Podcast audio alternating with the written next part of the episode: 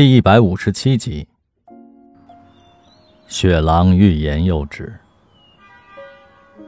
不要说你可以保护他，这些日子他太痛苦了。从小到大，我都没见过他为谁流过这么多的眼泪。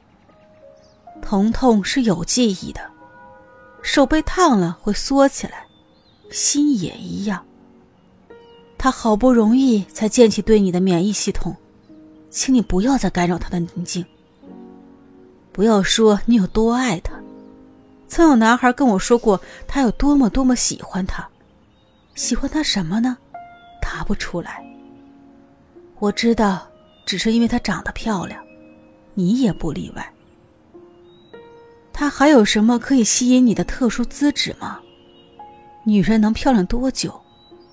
我宁愿她不漂亮。没有疯狂浪漫的爱情，只求他过庸常安逸的小日子。在确认你的感情之前，请扪心自问：你有没有能力让他过得轻松快乐？说着话，他从购物袋里掏出了一只精致的盒子。如愿还给你的，翻过这一页，彼此祝福吧。这是他去年。送给如燕的生日礼物，绝恋的手稿。盒子是他亲手做的，上面的桃心是他用小刀一笔一笔刻出来的。树上的蝉鸣格外的响亮，这震碎了他的意识。他木然而坐，觉得自己像个无家可归的野孩子。如燕的母亲轻叹了一声，把盒子放在长椅上，走远。清晨，莫卫在病床上百无聊赖地翻着杂志。彼得来电话了，他火烧火燎地说：“叶明愿意再跟他谈一次，而且点名要莫卫陪同会见。”彼得改签了航班，正从机场折返。莫卫简直不敢相信自己的耳朵。昨晚他抱着最后一丝希望求助了郑蓉蓉。郑蓉蓉礼貌。而坚定地拒绝了他，说：“别的事情可以帮忙，但做生意要公私分明，家人和朋友一概不能干涉叶明的决策。如果你身体允许的话，我请求你半小时后出现在蓝色港湾，可以吗？”彼得似乎快哭了。妈妈去买早餐了。莫为打发陪床的爸爸去洗水果，然后飞快地换下了病号服，溜出病房，从楼梯间逃走了。在出租车上，他给父母发消息说出去办点事儿就回来。手机一直爆响，他索性把铃声关了。彼得在商务厅的门口徘徊，看到他一个劲儿的招手，他的目光诧异地落在了他的脚上。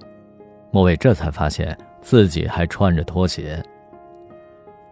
彼得带着他走进了会客室，跟庄先生和叶明握手寒暄，并排地坐在了他们的对面。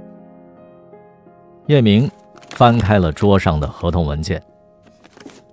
呃，重新考虑与你们签约，与你们公司的资质无关，也不是因为私人关系，而是庄先生无意间提起莫卫小姐对太月湾的营销理念“造梦空间”，引起了我的兴趣。呃，可以再谈谈吗？莫卫小声翻译给彼得之后，说：“世界上最不缺的就是休闲享乐场所。我认为太月湾的亮点应该在于激起人们对梦想的渴望。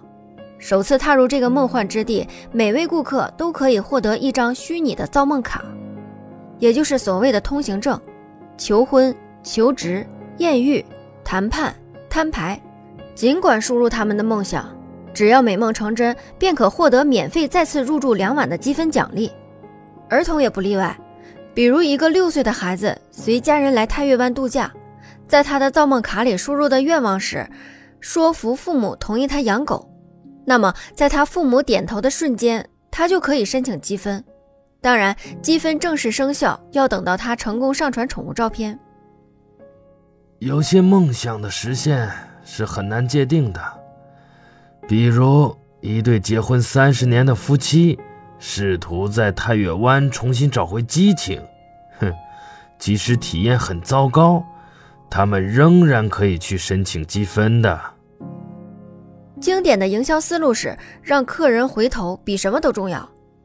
这类案例只需要双向求证，夫妻都表示满意，就赏他们双倍积分。退一步讲，合力骗到积分的那一刻，必然增进夫妻感情，并且相信他们都不敢瞒着对方擅自使用积分。